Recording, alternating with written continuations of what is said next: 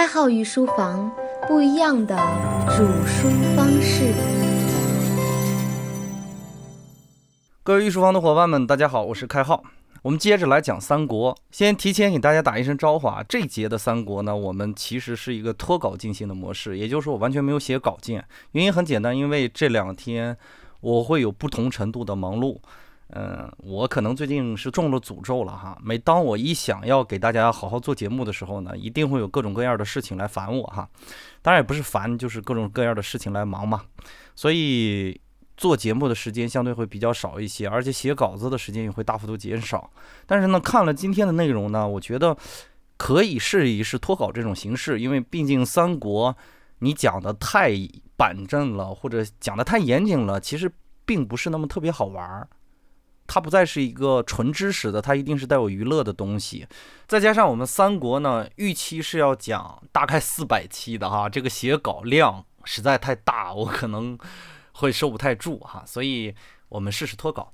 先简单的回顾一下我们上节的内容。上节我们讲了这个东汉末年的这个政治状况，也就是所谓的宦官当政。啊，我们讲到了一个十常侍，也讲到了太监是如何形成，以及太监和皇帝之间这个权力关系的这种结构。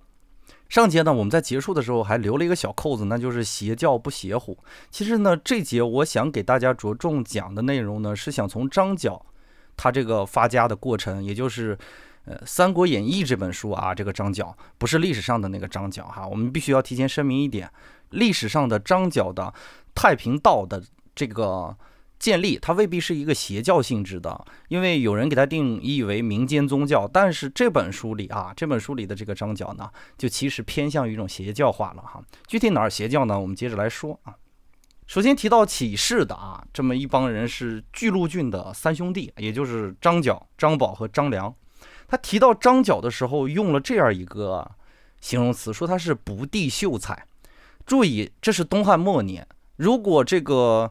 张角的这个不第秀才，如果放到太平天国时期的话，其实张角他还不错，也就是说他文化水平也好，个人的认知水平也好，呃是比较高的。但是如果放在东汉末年，他的认知水平并不高，原因是什么呢？因为在东汉末年，政府实行的人才选拔制度呢是察举制度，也就是说，其实是类似于说，我们举个简单的例子，假设我是国家的公务员，主要负责是选拔。那么呢，我会推荐一些有才的人推荐到中央，然后中央会定期的进行考核，啊，是这么一个顺序。也就是说，它是以推荐为主，考核为辅的。而到了隋唐以后呢，其实这种察举制度呢，最后演化成了科举制度，也就是说以考为主，以推荐为辅，啊，甚至都不会推荐了，后来就不会推荐，你自主去报名就好了。所以在张角这个时期提到的秀才，也就是他只是应举者。也就是他是被人推荐过，但至于他真的有没有能耐呢？我们不知道。但是到了宋明时期乃至清朝时期的时候，如果提到秀才，那就是个功名。什么是功名呢？就是说你得到了国家考试认证以后的，拿到一定资格了，才会给你呃秀才这个称号。但是在东汉时期不是啊，也就是说这个张角的个人身份的简历写到不第秀才，他只是一个经历而已，并不代表任何事情。但是如果到了明清时期说这个人是个不第秀才呢，说明他至少也是得到了国家的认证的哈，这就已经变成了一种功名或者一种学历了，是国家认可的。也就是说，这个张角呢，现在他这种所谓的造反，在作者罗贯中手里呢，写他这个经历的时候是一种不屑的，因为这只是一个简单的经历，而不能作为他能力的象征啊。结果呢，这个张角呢。嗯，因为入山去采药，遇到了一个老人。这个老人也就是所谓的我们经常会在一些古书啊、古代的小说里啊提到的是闭眼童颜，说他的眼睛是绿的，然后童颜啊，这个嗯岁数很大，但是皮肤很好哈，这有点外国人的意思啊。嗯，说他手持的是离杖，然后把这个张角就带到了一个洞中啊，一个山洞里啊，呃，然后给了他三卷天书。这就是三国里写的很邪乎的哈啊！我们在玩游戏的时候也会经常见到这个这样的一个道具，叫太平要术。然后呢，呃，当时的这个老头呢，就跟这个张角说了这样一句话：说如果你得了呢，当代天宣化，普世救人。啊，若门一心，必获恶报。什么意思呢？就是说，你要是拿了这个东西，你一定要去普度众生啊，给他一个很神圣的地位，给他授予一个很神圣的职权。如果他产生了异心的话，一定会获得恶报哈。我看的这本三国呢，是毛宗岗的三国啊，毛宗岗批的三国。他这么说哈：若无此句呢，人不肯信。也就是说，没有这句威胁的话，张角以后传教的时候，教徒是不太会信的哈。在这儿呢，我给大家插一个好玩的小例子哈。在元末的时候，农民起义分起的时候，就是朱元璋那个时期嘛。跟朱元璋同一个时期起义的人，有一个人叫做徐寿辉啊，他建立了一个政权叫天完哈，就给人的感觉就像明天就要完蛋的意思啊。这个天完呢，就是天，明天的天，完是完蛋的完啊。为什么要起这样一个名字呢？啊？这可以提一下，有一点有趣的历史小知识。他其实当初起这个名字的时候呢，是想压大元一头，也就是天嘛，呃，是大字多一个横啊，头上有一个横。完呢，其实是一个圆字，头上顶个宝盖，意思我干什么都压大圆一头。但是他起出来之后，这个名字并不是特别吉利，给人感觉他马上就要完蛋。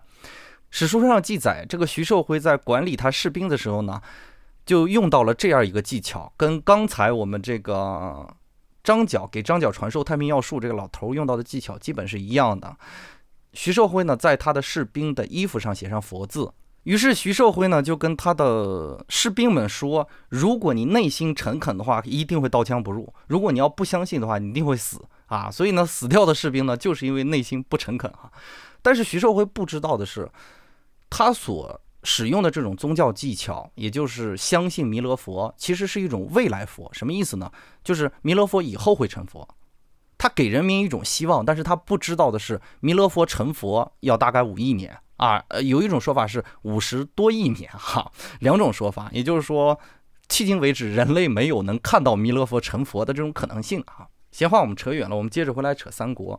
所以呢，你会注意到，在古代的这种宗教组织呢，一般都是许以一些比较有权威性的说法，比如说你的身世啊，通常都是具有一定的拯救黎民百姓的这种状态哈，再加上一些威胁，如果你要不做的话，会怎样怎样怎样啊？结果呢，这个张角呢就问这个老头：“你是谁呀？”老头就回答他嘛：“吾乃南华老仙也。”说完这句话呢，这个老头就化作一股清风一样的飞走了哈。此事呢，只有张角一个人看到啊，别人并无看到，所以有没有这个老头，或者说这段经历是不是真的，我们也不知道了哈。张角得到了这本书之后呢，就开始日夜兼程的去学习啊，据说能呼风唤雨，而且自己做了一个称号，叫做太平道人啊。注意这个称号啊，你们先暂时的记一下，因为一会儿我们还会提到他其他的称号。到了后来呢，开始流行瘟疫哈，张角呢就四散的开始医治人民啊，然后又开始自称是大贤良师，注意这个称号又变了啊，之前是叫太平道人，后来叫良师。之后呢，他就开始发展自己的下线嘛，开始收徒弟，然后他的徒弟呢大概有五百多人，他开始领着这些徒弟云游四方，扩充自己的实力。然后他自己说自己啊是可以书符念咒的啊。之后呢，等他的徒众们开始变多了之后呢，张角呢就开始组织自己的军队。他这时候就已经不单纯的是在搞所谓的宗教建设，而是转为搞政治建设。按照罗贯中的说法，就是角乃立三十六方，大方万余人，小方六七千。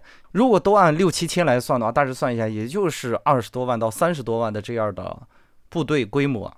这个扩建的速度非常快，然后呢，每一个方阵呢各立渠帅，称为将军。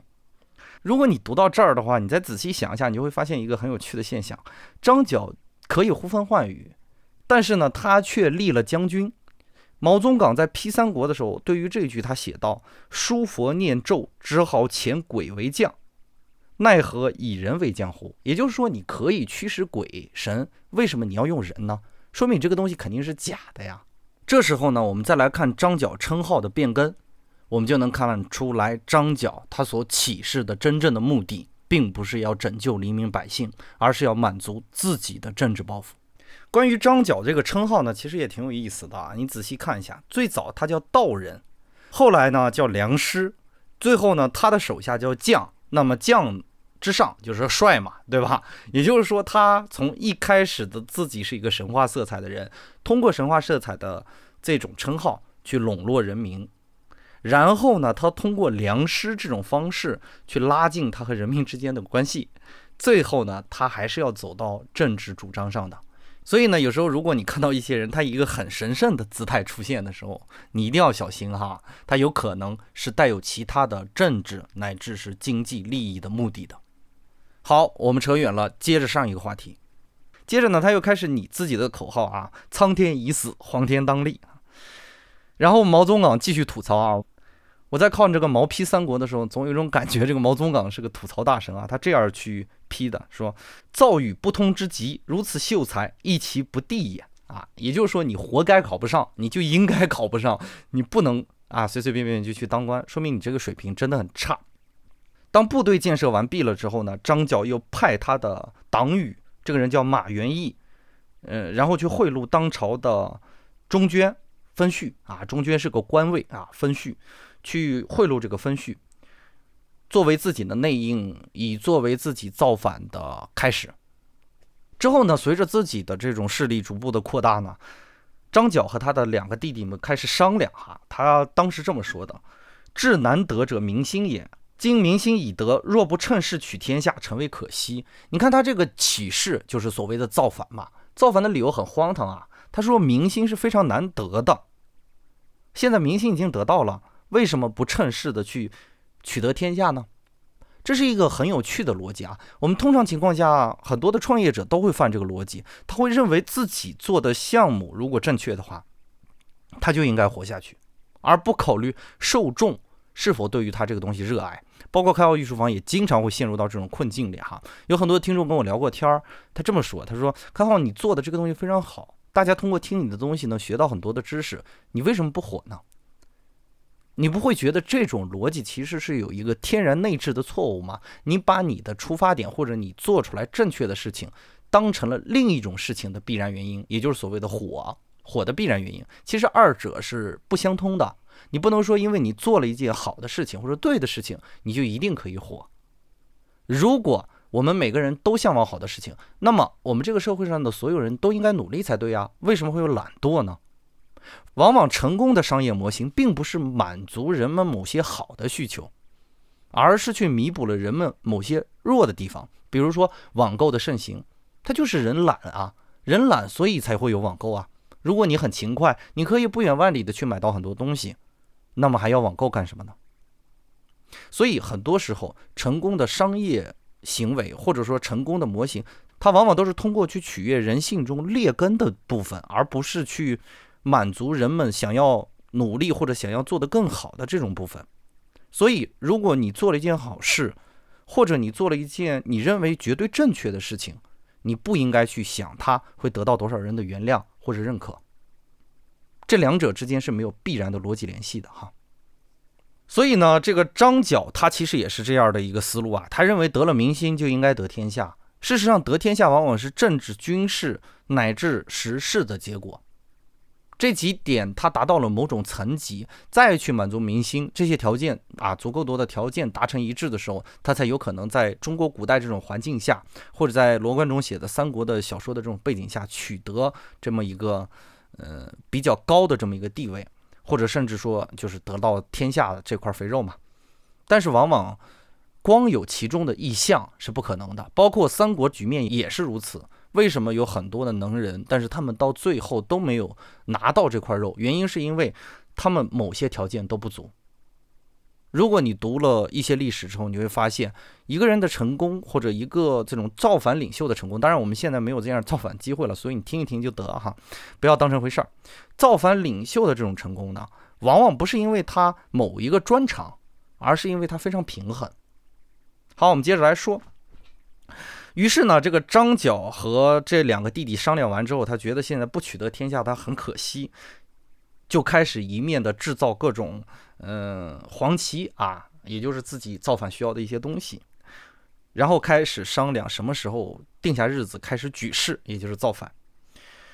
一面呢，他又使他的弟子注意，这个时候他派去跟分序谈的这个人已经开始发生转变了。之前是党羽，是马元义，这次呢，他让他的弟子唐周跟分旭说他要开始造反了。但是没想到这个唐周呢，半道就背叛了他。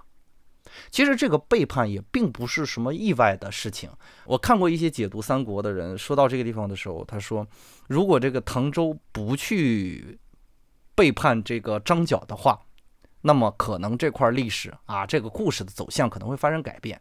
首先，我说这种如果是不太有价值的东西，它既然这样发生了，但是我们要说的是，它有其必然性，并不都是偶然，因为这是一个标准的囚徒困境的模板。首先，第一点。马元义为什么没有去？我们可以推断出来，马元义不去的原因有几点：一就是马元义现在身居其他要务，因为当时他去遣这个马元义去谈判的时候，之后呢，他才有了这种造反之心。也就是说，这个之间是有个时间差的。在马派马元义去的时候，马元义是他的党羽，是他可信的人。当时张角的势力可能并没有达到要举事的这种程度。而在派弟子去的时候呢，说明马元义已经开始胜任其他的工作了，因为自己的规模变大了嘛，先首先让自己的党羽去做一些重要的事情，而这个唐周呢，并没有捕捉到这一点，也就是同等岗位的上一个人曾经做了这件事情，并且身居要职，唐周并不知道，而是选择了退而求其次的利益，也就是报官，获取封赏。结果也正是因为唐周的这个背叛的行为，导致了整个张角势力在初期举事的时候就得到了极大的阻挠。我们刚才也提到了一个人叫徐寿辉哈，我们再提一下徐寿辉的对立面，也就是跟徐寿辉呃作为一个竞争对手的朱元璋。朱元璋在刚起事的时候，李善长曾经跟他说过这样一句话：“广积粮，高筑墙，缓称王。”往往真正举义的人并不着急先获得名分，并不着急怎样去造黄旗，而往往仓促的获得了巨大的队伍，仓促的获得了很多的人的时候，他们都会失去他们本来应该做的事情，而去考虑一些其他的边边角角的事情，比如我是不是应该皇天当立啊？我是不是应该做皇帝啊？他在考虑这些问题，而不是去考虑怎样获得这场战争的胜利。所以呢，无论是唐周是否背叛张角这件事儿，还是张角最后怎样走向灭亡，这两点都有其必然性，不可改变哈。